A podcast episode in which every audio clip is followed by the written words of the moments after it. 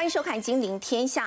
那么被美国列入黑名单的华为呢，现在传出呢，透过一家神秘公司呢，是可以绕过美国的制裁的。这是来自于彭博的报道，在深圳呢，有一家新创公司叫做鹏新维，正在大兴土木，预计在明年呢就会切入二十八纳米。那么甚至也暗指说呢，鹏新维呢已经为华为订购了晶片制造设备，引起了美国方面的高度关注。而美国现在呢，针对了中国的敏感科技进行围堵，已经。冲击到了中国制造。金周刊就报道呢，中国大陆在未来十年将会面临到极低速的成长。那么未来十年就算是最乐观的状况呢，预计每年的经济成长率呢，也只会有百分之二左右。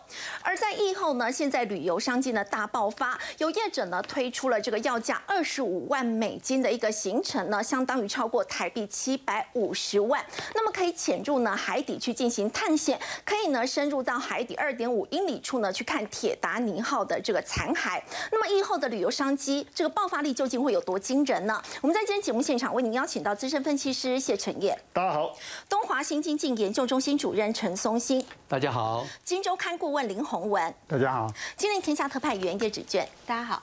好，陈燕，我们看到美国呢针对这个华为呢寄出了制裁，它要切断它的技术，让它没有办法做出这个五 G 的手机。不过现在呢，彭博却报道说呢。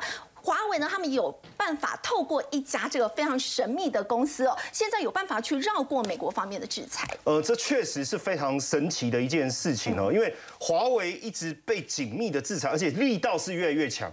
可是呢，据说现在这一家公司呢，不但是新创哦，而且在晶片技术上面似乎有一定的一个水平，要来帮助华为。它这这很奇怪，因为。华为被制裁，所以如果有一家公司是不在被制裁清单里，确实有可能帮助华为取得设备啊，甚至提供它所对应的需要的晶片呢。那这家公司既然不是我们所所知道的这些台面上知名的公司，因为华为被列入黑名单，你就不能买。比如说你要制造五 G 智慧型手机，对不对？相关的设备我们也讲过嘛，还有包括 EDA 等等，你你都被包围住了，你怎么突围？哎，可是没想到。既然有一家公司，这家公司就是你刚才讲的，其实它英文叫 PSW 啊，同心为这家公司。是，哎，这家公司就因为新创嘛，当然没有在名单内，所以他去采购设备各方面也没有引起关注，甚至美国商务部特别问哦，问谁？问应用材料说，哎啊，这家公司你知不知道？P.S. 五我知道，P.S.W 我不知道啊，因为 P.S. 五是游戏机嘛。他说这什么公司不知道，然后就问了这个 r e n Research，Ren Research 说不知道，然后问 ASMO，因为他有出设备跟他合作，那 ASMO 说嗯呃不予置评哦，那他他不也没办法特别评论他他的客户嘛。那东京威力科创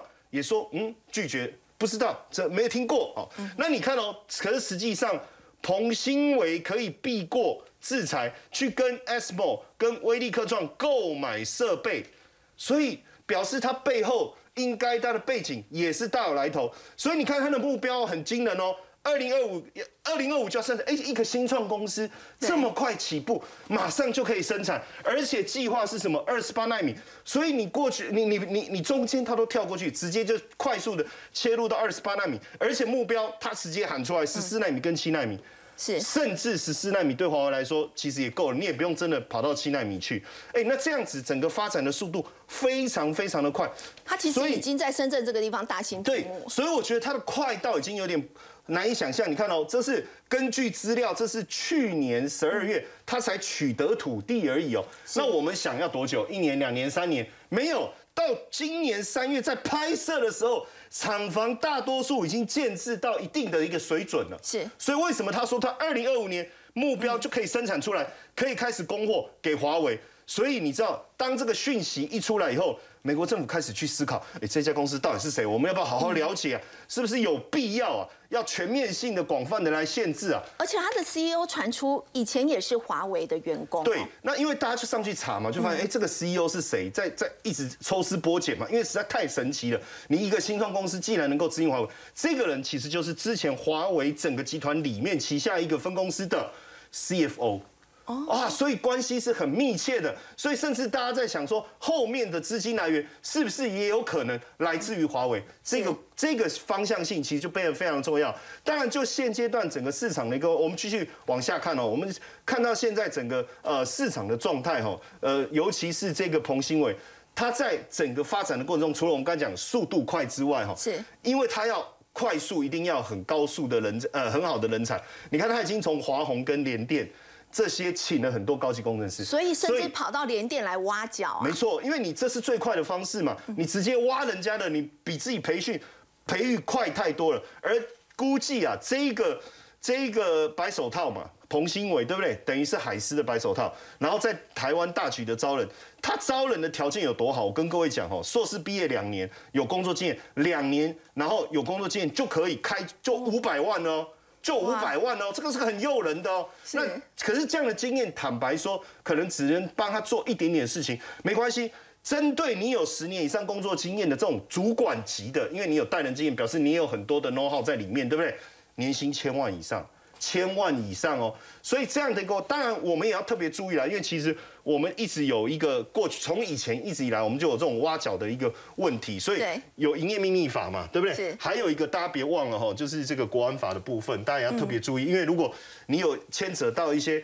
呃，机密的部分的话，可能你要特别注意哦。所以连经济部长王美花都已经有做这样的一个提醒，很担心台湾的高阶人才又被挖走。对，那台湾当然也现在成立了一个半导体学院，对不对？哦，就是避免人才的一个流失啦。不过确实有时候是这样，你比较高的一个薪资出来的时候，当然大家还是会自己选择我要往哪边走嘛。哈，那你不要违反营业秘密法或是国安法，基本上我们也不能阻止对方啊。哈，当然你就可以从这个角度去思考，他们已经。大量的就是就是在美国强迫强力的制裁之下，第一个资金，第二个人才的想办法。那就整个技术的一个发展上，有没有一些新的突破跟进展？其实我们带大家来看一下哦，因为现华为过去一直是五 G 市场非常重要的一个龙头，那现在哦受到制裁，对不对？我们会认为华为应该没有机会在五 G 这边有更多的进展，应该没有办法了吧？你的五 G 到这边就到此为止，Game Over。他既然又要重重新推出五 G 手机，而且我跟各位讲哦，他一直在想办法，想办法怎么样规避制裁，然后能够做出来，然后呢，一样可以去支援五 G 的晶片。有路就是我不要太高阶的，我低阶就可以。这个这个又又呃，这个是一个手机壳。嗯，那我们认为一只手机要能够做到有五 G 上网的功能的话，是里面的晶片应该很厉害，对不对？是。可是他把这个机壳装上去就能够做五 G 的上网的使用，所以它不用靠手机内部的这个晶片，它用机壳就可以了。没错，所以呢，那那为为什么？因为很简单嘛，五 G 上网就是一个通讯晶片的概念嘛。是。那我把通讯晶片嵌在这个机壳里面，所以你就知道说它在这个微小处理的技术上，跟机壳制作的技术上的能力。就在你在压迫它的同时，它又在进一步的提升了。哦，这个是非常惊人。你看，直接里面有支援五 G 联网晶片嵌入式的 SIM 模组，这个是非常厉害的一个技术。再来，它其实也不甘于，就是说，哦，我你反正你牵制我五 G，我就能做五 G，我就满足。现在它继续，因为五 G 再来，大家都知道，就是主战场就是六 G，六 G，但是中间的五点五 G 呢？其实这就是一个跨路的一个里程碑嘛。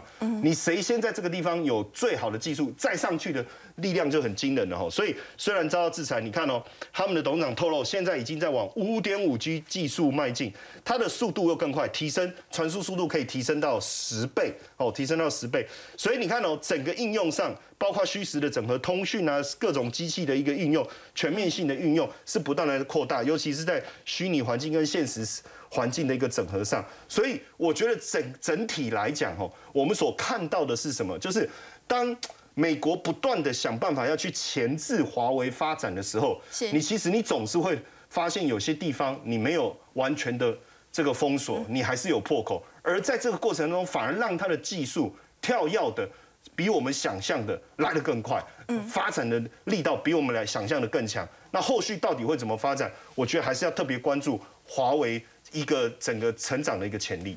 好，刚陈燕带我们看到呢，就是美国呢针对华为呢不断的寄出这个制裁，那么要钳制它的这个技术，也阻断它去取得一些设备，就是不让它可以推这个五 G 的手机。但是在刚刚也提到了，彭博已经报道说呢，华为现在透过了这一家非常神秘的新创公司，叫做鹏新维，现在呢是有办法来推出五 G 的手机的。所以我们看到是不是尽管有美国的这个制裁，大陆方面还是有办法来克服呢？我们看到紫光展就是他们的五 G 晶片也迈向了这个新的旅程。在消费电子领域呢，今年六月紫光展锐呢在五 G 第二代的一个晶片，他们看到呢已经是量产上市了。要请教这个洪文哥，在紫光展锐的这个部分，现在他们也有办法来推这样的一个晶片。好，刚刚讲到就是说彭新维嘛，哈，彭新维应该看起来应该比较像晶圆代工厂。对。好，那设计公司呢？哦，我想哦，这个呃紫光展锐可能是一个人选哦。是。那紫讲到紫光展锐哈，我想。哎，大家应该好长一段时间没有听到这个名字了哈，因为过去我们讲到说哦，四 G、五 G 的手机晶片哦，紫光展锐其实都做得不好，所以我们讲到五 G 一定是讲高通，一定是讲联发科嘛。那但是你你后来你哎，我我看了一下，就是说去找一下资料，我发现就是说，哎，紫光展锐在过去几年哦，他也换了经营团队，他们也重新。改变他们的一些策略哦。那之前他还有跟 Intel 合作，后来也都不合作了哦。就是在过去几年，他开始也是很聚焦在发展五 G 晶片哦。所以你你可以看到最近就是说，他们已经推出他们的五 G 晶片了。那我们为什么讲到紫光展锐跟华为有什么关系？好，因为刚刚讲到就是说，华为它要避开美国很多的封锁，它自己它是不能做晶片的哈，因为呃这个海思已经等于是等于几乎都是解散的哦。那它没有办法做五 G 晶片。那但是呢，他如果要推他自己的手机，他一定要用到五 G 晶片嘛？哦，那大家都很清楚，联发科跟高通是不会卖给他的，对，因为美国在那里，美国已经给你实体清单写的这么清楚啊，你敢卖给他？你试试看。那但是如果是大陆的紫光展锐哦，要卖给华为，我觉得这个可能性是有的。是，如果他不卖到海外市场，他在中国市场卖，老实讲，中国市场现在关起门来，我就是老大。我我在这里面做什么事哈？你美国老实讲管不太到哦。那所以就是说我我觉得这是有可能，就是说紫光展锐，你你现在看到他说他们宣称他们有一个很最先进的制程技术是用六纳米的，是好。那这个六纳米哎，大家那大家又又会这个哎开始问了哈，就是说哎六纳米那是谁帮他生产的？大家知道就是说现在晶圆代工厂有六纳米技术的只有台积电跟三星，是那是不是这两家帮他代工了？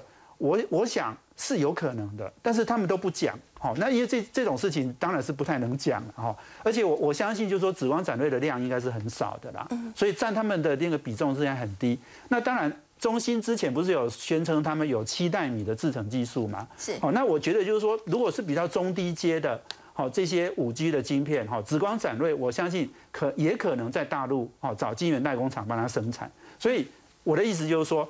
华为如果要推五 G 手机晶片，它很可能会用到紫光展锐的五 G 晶片，因为这个就是。用它中国的本地的工艺，好，那它可可以比较卖中国市场，它是不太会被美国制裁的。嗯，好。不过我们说到华为，它在今年七月的时候，我们来看到下一章哦，他们在七月底的时候呢，有推出了这个鸿蒙三点零的这个版本。他当时也说，其实接下来是不需要用到美国的零组件，可以做到百分之百纯国产，完全来替代。他说呢，现在呢。不能够完全是美国制裁华为所造成的，但其实这个鸿蒙装机现在也传说，其实它已经很多人在使用，已经超过有三亿台。是是，鸿蒙我想基本上是这样哦，就是呃大家都知道，就是说硬体嘛哈，我们我们现在在讨论美国禁止的很多其实都是硬体，那软体的部分哈，我想这个大陆也很积极要做，他们他们说掐脖子不是只有掐硬体哈，软体也会被掐住，所以你那时候大家知道就是说。华为的手机被禁止的时候，那个 Android 好，Android 的那个那个平台那个 OS 哈，也不让他用嘛。是。所以，呃，这个呃，华为呢，后来他就推他自己的 OS 哈，这作业系统。那他现在有推两个，一个叫鸿蒙，鸿蒙已经一二三已经推到三第三版本了。好，那另外一个叫欧拉哈，欧拉是呃这个呃比较是偏向商业用跟工业用的。哦，那刚刚讲的鸿蒙呢是比较用消费性的市场的哈，比如说像手机这种一般人在用的。那这两个版本呢，其实它都已经推了好几年了。所以你你可以看到，就是说我我们刚刚讲，就是说华为它现在要去推五 G 手机哈，我觉得这个是一个很重要的的一个角度，就是说硬体它要自己想办法。刚刚讲的，他在组一些复仇者复仇者联盟啊，哈，他在用很多大陆本地的这些资源，把它想办法把它组起来。另外，软体它就是自己推了，哦，OS 在红呃这个整个中国哈，要建立自己的这种自主体系里面哈，其实这是很重要。不过我们我们要去看刚刚讲的鸿蒙是三亿三亿个用户嘛，是，但是大家知道说 Android 平台哈，Android 平台现在已经有三十亿台了，哦，那。iPhone 的那个 iOS 已经有十亿台，十亿是，哦，所以其实你可以看到，就是说一个十亿，一个三十亿，啊，一个三亿，所以这个这个差别还是有一点距离的。是，那当然中国我们不敢忽略它，因为中国市场就是那么大嘛，哈，它如果真的要用力推，而且它不止推到中国市场，它也推到第三世界国家，所以它它在讲那个鸿蒙的时候，哦，那个鸿蒙呃这个三的时候哦，他说已经有五十几个国家呃这个呃 download 这样的一个 OS 哦，所以也就是说。华华为或者是我们说背后就是中国哈，中国的整个企图心当然是想要去建立，呃呃一个世界两个两个系统哈，一个美国一个中国哈这样的一个体系，他希望把这个体系建立起来之后哦，他以后呃这个就可以哦跟美国有一点抗衡的力量。好，刚刚洪哥带我们看到呢，其实面对美国的这个制裁呢，华为现在要组的是复仇者联盟，希望呢自己可以来求生存。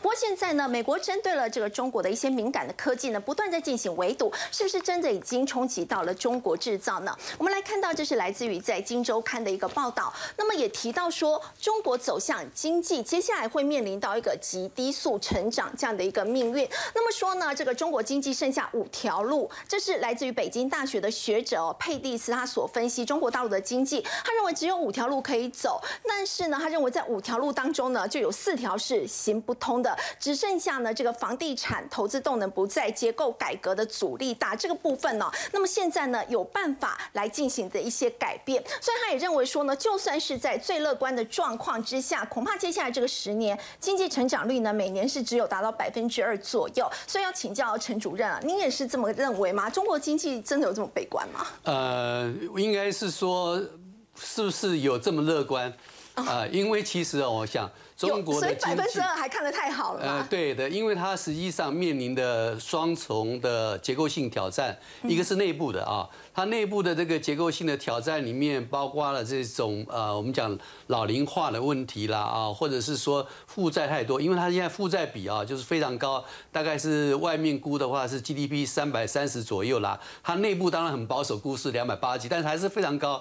那负债高就是让它成为一个包袱，没有办法去做放款去刺激。它的经济成长，所以这结构性的问题恐怕不容易改变啊。那让另外一个就是说，他一直啊想要让他的资本流动自由化，要去推动人民币，结果呢，现在发现是说这条路走的也不好。实际上，他是有点接近在管制外汇的状态啊。那这种情况之下，外国人就不太愿意去投资。所以从结构性的问题来讲，他目前几乎没有办法改变。然后呢？它这些年的成长基本上就是靠债务，那这债务里面就是不动产呐，带动地方财政啊，带动银行，所以过去银行的经这个放款一直每年都是是成长。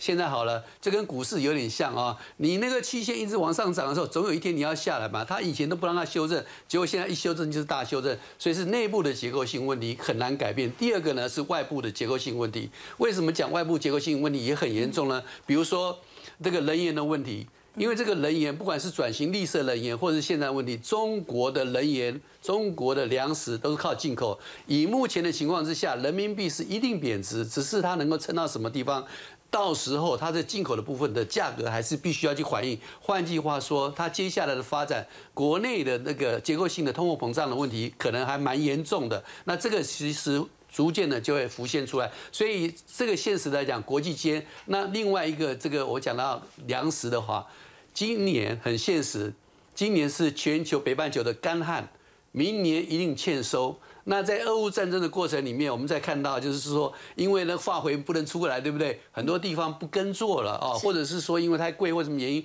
所以基本上我们对未来一年的这个粮食价格也没有办法乐观。然后再加上是说，那另外一个大的问题就是说，这个供应链本身啊。如果你今天想要做好供应链的这个呃安排的话，那么很现实的，你不能一有疫情就全部封锁，你不能是说今天一下子又没有电，所以它目前这几个结构性的问题啊，在供应链里面扮演的角色大概都很难。那因为这里面就涉及到一个问题，就是说我们目前正在面临一个全球的结构性的，我们讲经济治理的结构性的改变。为什么呢？过去是走全球化，现在是走逆全球化。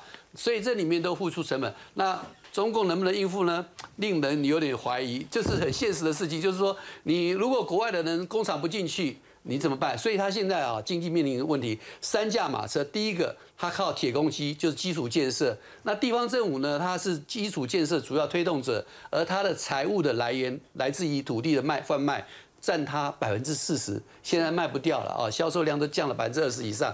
另外一个部分就是说，它的三驾马车是靠出口，那出口它今年是推得很好，可是呢，我们已经看到在第三季应该是旺季的时候，它的出口已经开始下来了。嗯，旺季不旺了。对，那第四季就是那涉及的是问题在哪里？就是说，当我们现在所有的机构啊，不管是世界银行、OECD。我们都估全球明年进入衰退，因此呢，大家就开始减少它的支出。在这种情况之下的话，它的需求就减少。因此，美国的进口商目前是库存过剩，正在想办法去库存。当然，这个时候订单就会减少。所以，中国的出口在未来一两年可能也没有办法看得到。啊，那最后就回到基本的原点来。那内需的不是有十几亿人口吗？问题是说他们都躺平了，因为说这件时间来。动态清零使你的经济活动停滞，使你的这个消费生活也都停滞。在这种情况之下的消费的力道很薄弱。那我们在讲里面啊，包括它国内的这个制造业，如果外资一直撤，就业机会少了，就业机会少了，你没有被裁员了之后，那你也没有办法消费。然后呢，你就看它的 PMI 就知道，中国政府的数字，因为我们。都比较保守看待，官方这个月出来的 PMI 看起来是说龙骨线以上啊，超过五十，好像很不错啊，有改善。它九月的这个 PMI 哦，这个官方所公布的还在五十之上，不过财新的话其实已经到四十九了。哎，就我们自己在市场的话，我们都看财新，因为什么？因为它的采样就是民间的企业嘛，那民间企业才展现出现实一面。因为那个政府的数字他们可以做，可以挑着，实际上我们都有看到了，他怎么挑着做。还有一个是也是事实，因为是说民间企业不行的时候，那政府的部分他就去推动，只是说政府部分呢，他对这个生产力的贡献度很差。真正有生产力的是民营企业，所以我们在讲它的经济的三驾马车都不行，那动态清零又不改变，所以我们现在看起来就是说，如果这些结构性、内部的结构性问题、外部的结构性问题都没有办法改善的话，其实它能不能有平均两趴的成长力呢？都还不知道。所以我们在市场，所以有两趴就要偷笑了嘛？对，因为你根本就看到往下，所以我们在讲啊，就是说它是走向日本化还是走向朝鲜化？这个差别很大，朝鲜就把自己封起来，目前他是在封闭自己嘛。如果走日本化的话，日本还是跟世界是有在沟通嘛，有在交流的，所以这个是差别。可是呢，日本化最好的情况是日本化的话，就是说我把银行的呆账，因为银行现在不能凑银根，呆账要藏起来。我把地方政府目前的债务，我们把它做个处理，或者地产是开发商没要倒了，不让他倒，你把它藏起来，藏起来是什么结果？藏起来就是说它成为经济的包袱。银行因为背了这些包袱，它就放款能力就被紧缩了。紧缩了之后，你没有给柴火放款，就是给人家柴火，让它火烧得旺。那你都不给的话，火怎么会烧得起来呢？所以它就是会往下走。因此，如果说这一次的二十大这这个期间里面，中共所有的消息的封锁，我们也不知道有多差有多好。但是，一旦二十大结束之后，出来的人选接班的人选出来了。就一翻两瞪眼，你的政策是什么？如果动态清零这个最基本的不改的话，它其实没有什么动能可以带动它的经济的成长。那这种情况之下的话，两个百分点平均有没有办法达？当然有积极的问题了。但不过基本上对中国目前的经济跟金融，我们是比较保守。所以说，霍布斯在前几天啊出了一个期刊。那么霍布斯本人是说，中国目前其实已经在不动产的泡沫里面的危机里面，他讲的这是中国的次贷危机。这句话有没有很夸大呢？我看是没有啊，因为他目前呢，我们讲烂尾楼真的很多，然后没有办法完成，没有办法保交楼的部分也没有办法做出来，所以中国金融面临的非常大的挑战，中国经济会因此被他拉住，所以呢，他们未来。接班的人必须要去改变，必须去调整，否则的话很难。这个是日本那个央行总裁曾经讲过，黑田曾经讲过说，中国如果你现在的人民币贬值压力这么大的话，你要不要考虑啊？就是说暂时停止外汇，就是做外汇管制。为什么呢？外汇管制让你重新去整理你的经济，整理你的债务，整理你银行的呆账，然后整理完了之后，你可以再出发。这个会是在欧洲做，因为市场化的关系，你必须要这样做。但是中国会。听黑田的建议吗？很难吧？怎么会听日本人的建议呢？所以我们对中国未来的经济跟它的金融，必须要比较保守一点。好，刚刚陈主任带我们看到呢，中国经济呢这三驾马车，包括他们的基础建设、出口，还有在内需的部分呢，目前来看都是不太乐观。所以呢，在接下来很可能真的会面临到往后十年的时间及低速成长这样的一个态势。不过，如果在美国的制裁之下，会不会连他们这个科技发展原本的这个晶片梦都没有办法来实现呢？我们看到中国大陆呢被迫加速，现在他们在半导体制成，还有在设备开发。那么，因为在美国的制裁之下呢，所以它必须要提高它的这个自主性。我们看到资策会就示警了，说在接下来的这个三到五年之后，其实在中国大陆他们这个自主性提高的情况之下，认为说这个成熟制程可能真的会威胁到台湾的厂商。洪文哥怎么看？是，呃，我想资策会做这个调查，我想呃，老实讲也不是呃，就说这样的类似这样的一个预言哈，已经不是第一次嘛哈。其实我们已经很多年前就曾经一直在讲红色供应链哈。那呃，这次我觉得呃呃。大陆的呃成熟制程的发展哈，我相信速度一定是加快的。各位很清楚嘛哈，现在高阶制程它被限制了哦，因为设备也进不去，然后什么啊很多那 EDA 哦那个设计的工具也也进不去。那呃 IC 设计公司呃这个也也没办法发展哦，所以它在它一定高阶不能做，那它一定全力的去做这些成熟制程。好，那这些成熟制程，中国政府也投入了非常多的钱哦，所以。我觉得他们在发展的速度上一定是很快的。那当然还有一个重点，当然就是说，中国的内需市场很大。那现在呃这个呃太多的这个呃产业都要用到晶片。好，我我们常常在讲，大陆是呃电动车市呃这个市场是全世界最大的，电动车要用到多少晶片？这些晶片，我相信呢，大概也呃大大陆因为他自己。因为很多晶片没办法外销，所以他只能做中国市场，它也不会用外国的晶片来来放在它的电动车里面嘛，所以它一定全力用自己的。所以这个这个情况，我觉得是大陆在这几年一定是全力发展成熟制程。那会不会威胁到台湾的成熟制程的这些晶圆代工厂？我觉得当然是有可能的。哈，是。那所有的预言都是一样的啦，哈，就是说预言出来的，那你之后有没有实现？老实讲，我我觉得台湾的。进步还是看得到的，好，你你说成熟制程就是联电啊、力基电、世界先进这些哈，我觉得他们还是在进展，哦，那当然就是说他们进步的速度快不快？刚刚在讲的，比如说电动车的晶片是未来可能会用到最多的，那台湾的自己的晶圆代工厂有没有很积极在做这一块？因为你大陆是做不进去的嘛，所以欧美市场是你的你的市场、你的机会，但是你你们有没有做得很快？欧美日哈，我我想联电也在日本。也跟这个呃富士通他们有一做一些合资，他也是要做汽车的晶片，所以我我觉得这一件事情，当然就是说，资策会给你一些警告，你是不是会呃，你是不是就真的从此哈呃这个都不努力，然后就躺在那里躺平哈，就输人家哈？这个我觉得当然是不能这样了。不过我要另外强调一点，就是说台湾在 IC 设计哈，哎大家都不太注意，可是我觉得台湾在成熟的制成的 IC 设计厂哈，一定也会面临到大陆的威胁。资策会虽然没有讲到这个，可是我觉得，我觉得大陆的呃这个 IC 刚刚讲的，就是说它的内需市场太大了，所以他们一定用自己的晶片。那台湾你很多 IC 设计公司后半端后后半后半段的这些公司哈，如果做的不好的，做的太成熟的，那我觉得你一定会面临威胁。这个是。现在都看得到了，因为事实上我你可以看到，就是台湾 IC 设计公司真的是好的跟不好的哈，那个有上千块的，然后也有那个几十块的，那几十块还有有的还有个位数的哈，那个那个公司是越拉越大，所以我觉得这个 IC 设计可能还是可能会更值得担忧。我觉得是三年到五年哈，台湾的 IC 设计。会被大陆威胁，这个、这个、这个是我觉得是更明确的。好，除了资策会所提醒的呢，在成熟制程呢，在接下来三到五年，这个成熟制程的晶圆代工厂要特别注意来自于中国大陆的威胁之外，还包括成熟制程的 IC 设计厂，都是要特别留意来自于在对岸的一个挑战。不过我们说到呢，现在半导体晶片呢需求减弱嘛，现在大家很关注三星即将要公布的这个最新的财报，目前来看不乐观。节节败退啊？为什么？因为我看到这个数字，其实我有点讶异啊。因为最近我我花比较多时间在追韩剧哦，那我发现里面的的每一个人拿的都是三星手机，不是吗？对啊，不管是折叠的那个，任何时候只要你看韩剧，哪一个不是三星手机？可是实际上，苹果的手机在南韩的市占率既然逐步的提升，从二十七点二八，九月是三十四点一，哎。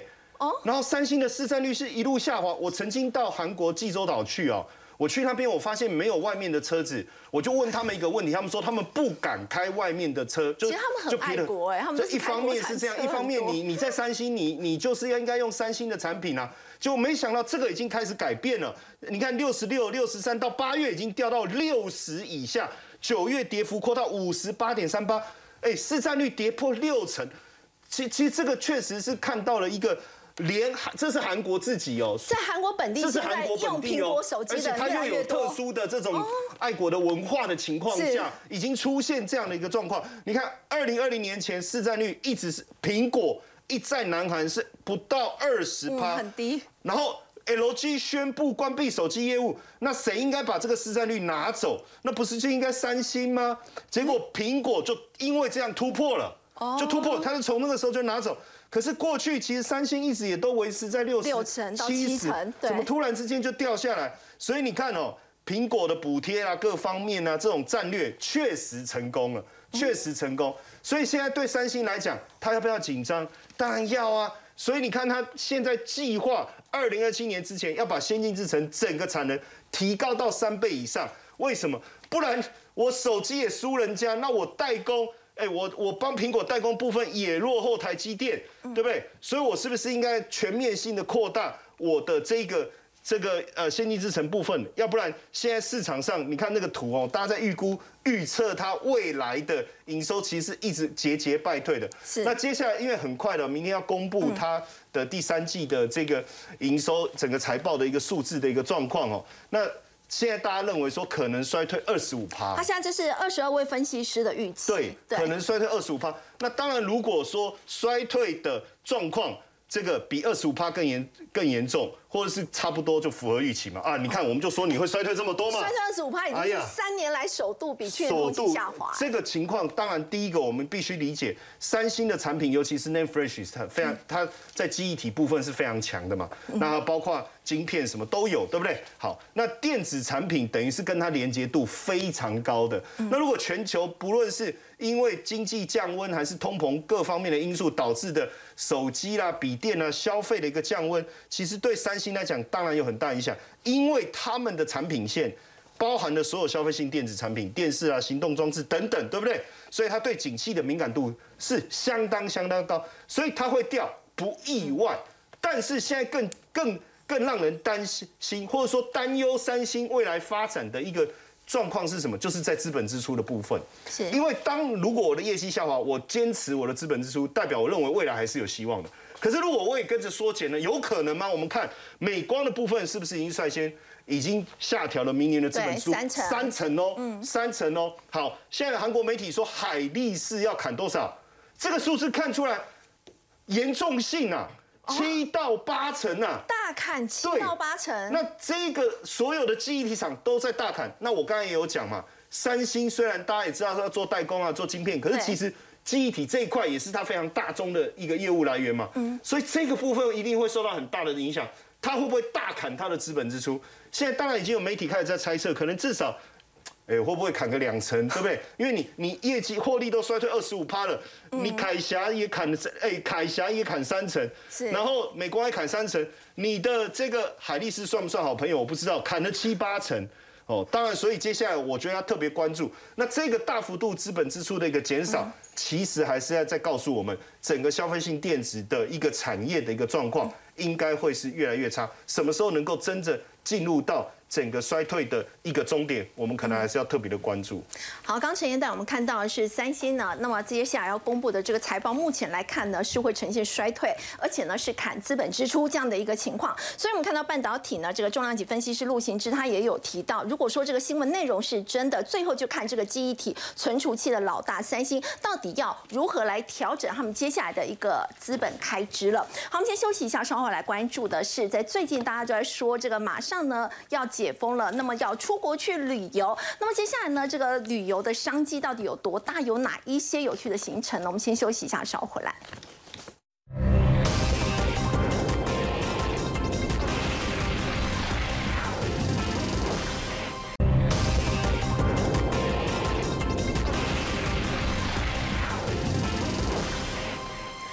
疫情时代呢，很多民众都开始要规划出国去旅游。请教芷娟哦，其实这么多年了，大家都没有出国，现在更愿意砸大钱了。有一些高档的行程，听说卖的特别好。在疫情时期，我们说观光产业是海啸第一排，但现在后疫情时代，他们就变成了海景第一排了，因为那个复苏的力道很强劲。但我们要先来看几个，要给带大家来看的是一些顶尖的行程。但我必须得说，当我看到这些东西的时候，我只能说是贫穷限制了我的想象力。好，我们先来看一下第一个，之前我们在讲说那种顶尖的。旅游，呃，富豪们其实他们最近很喜欢上太空嘛，做一些太空旅游。那除了上太空之外，他们现在也还蛮流行，是要往海底里面去走。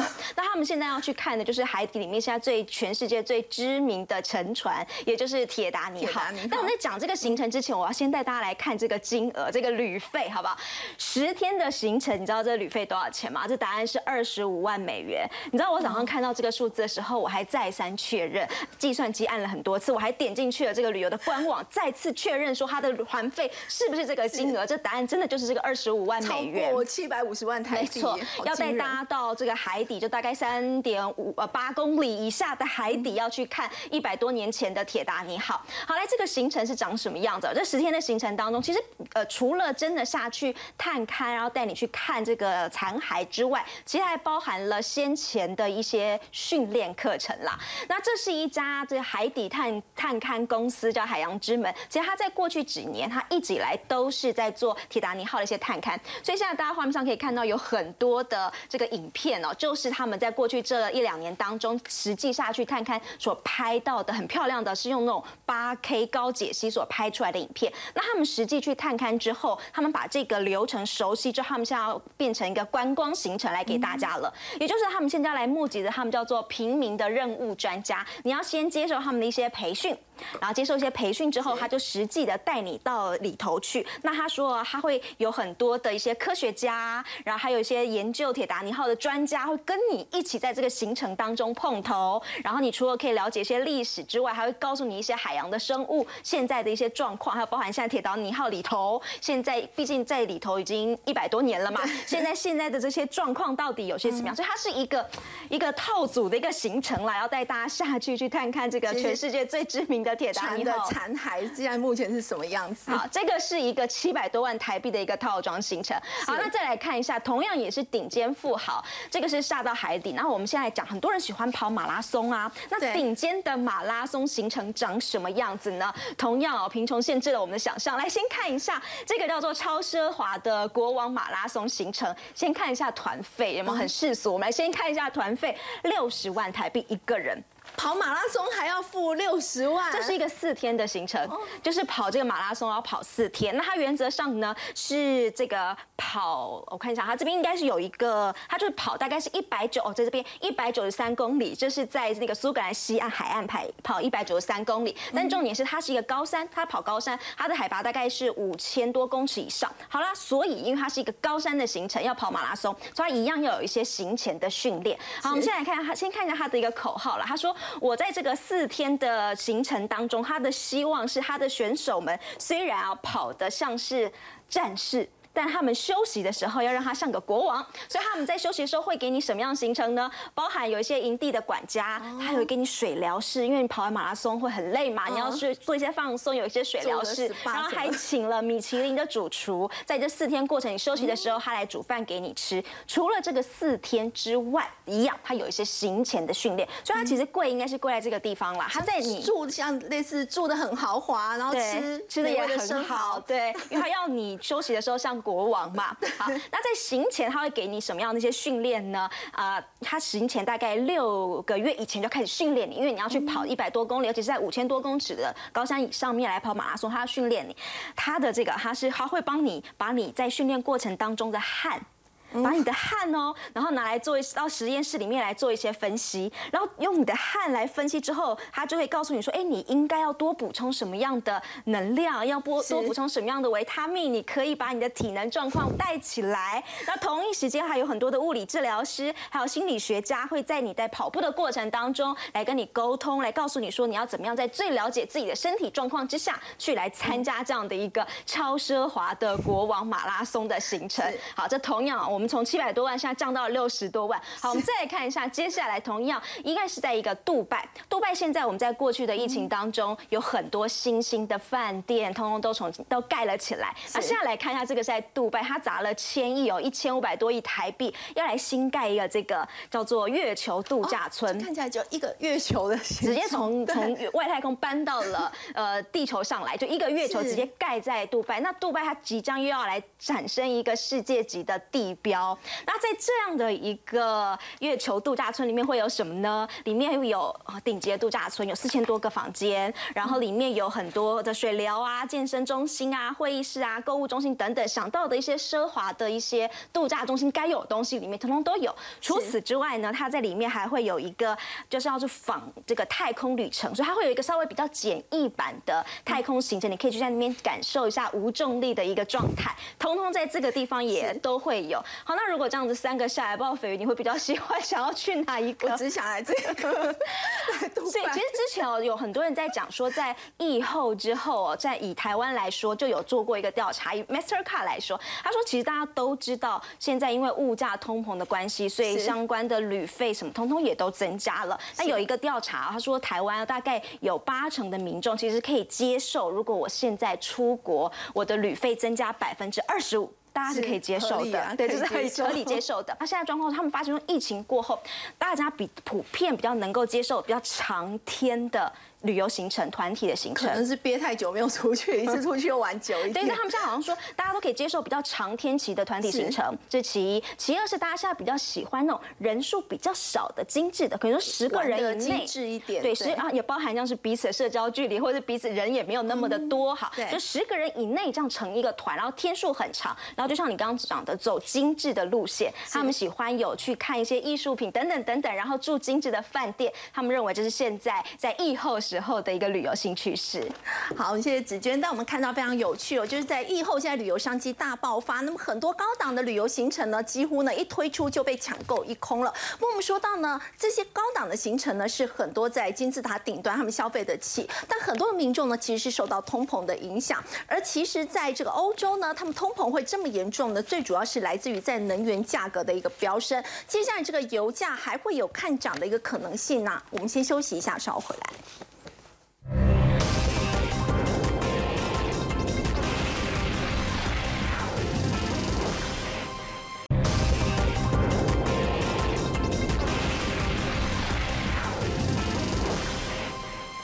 期货呢，在周三是出现了大涨的情况，最主要是因为 OPEC 加呢，他们现在已经决议呢，就是每天要减产两百万桶，这让美国总统拜登呢非常的不满，还批评说这根本就是短视尽力。那么就要请教陈燕，美国接下来可能会采取哪些做法？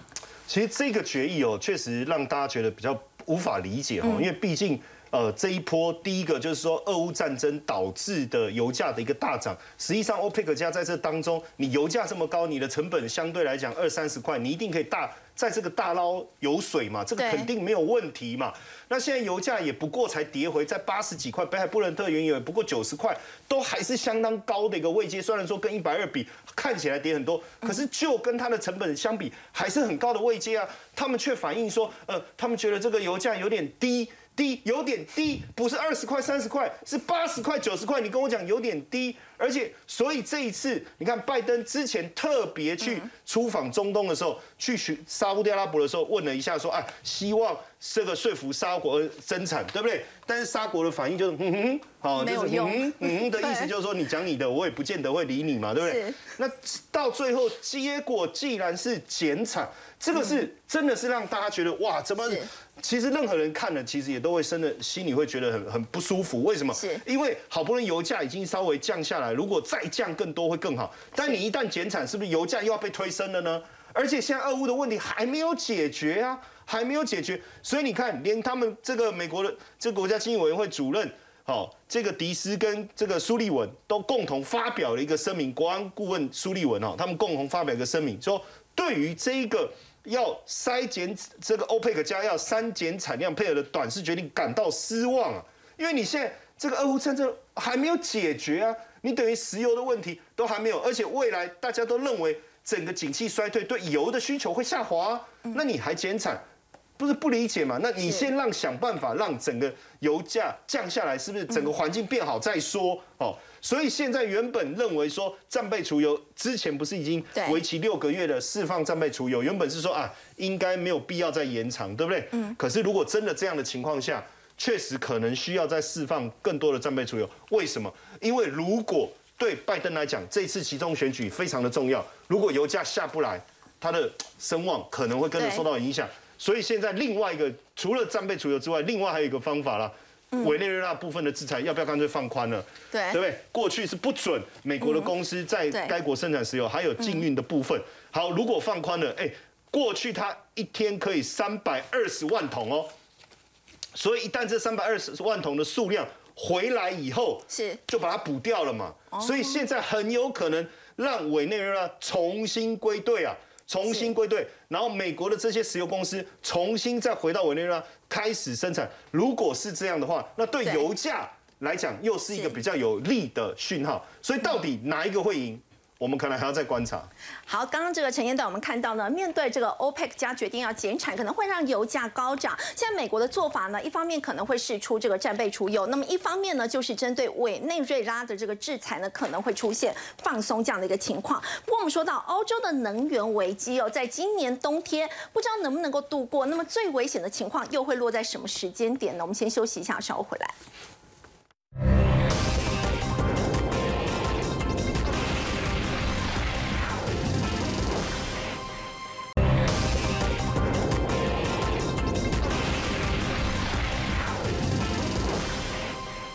洲能源危机呢？国际能源署说呢，在今年冬天的时候，他认为说这个欧洲的国家天然气储存量现在还有九十趴左右，所以度过今年冬天没有问题。所以要请教陈主任，因为我国际能源署说最严重的情况是从明年二三月开始。呃，我想那个国际能源署啊，它基本上还是代表很多的能源出口国了啊，所以它必须要讲一些事情，而且它要做一些假设，比如说它假设是个俄乌战争是持续的，中国经济是复苏了，这些假设啊，其实都还有一些的谈论的空间在了啊。第一个就是说，这一次的危机可以看得出来，欧洲在应付这个危机上非常的快速，它不仅是说我们在讲里面的呃其他国家像挪威啦、北欧国家或美国啦或中东，它快速。提供它 LNG，那这个东西就差别很大，因为它能够快速的，本来预计要到十一月哦，它的储能才能够到八十趴，结果它现在你看看，才十月初，它已经到了九十趴，所以基本上是很快速的来运作。最大的问题是在这个冬天，那这种情况看起来的话，就是说大国应该可以应付得了，而且这里面我们发现德国之外，其他国家一样，他们企业很团结，企业很多在减少它的产能。减少产能就减少它的耗能，所以这个东西等于是在一起，然后好的国家、不好的国家大家一起合作。但是有些小国家比较麻烦，小国家没有天然气的储能设施啊，那如果没有这种管线进来的话，就比较麻烦。所以这是第一个假设。第二个，中国的经济刚刚有提过，我有没有办法这么复苏呢？有没有需求这么大呢？不知道。而且呢，目前中国是大量的从俄罗斯取得它的能源。它从俄罗斯取得能源价格又很低，它有需要跟中东买吗？那当然是沙地阿拉伯需要跟它配合，是因为沙阿拉伯它的整个预算定价就在八十块左右，低于八十块，它国家的支出就会变成赤字了。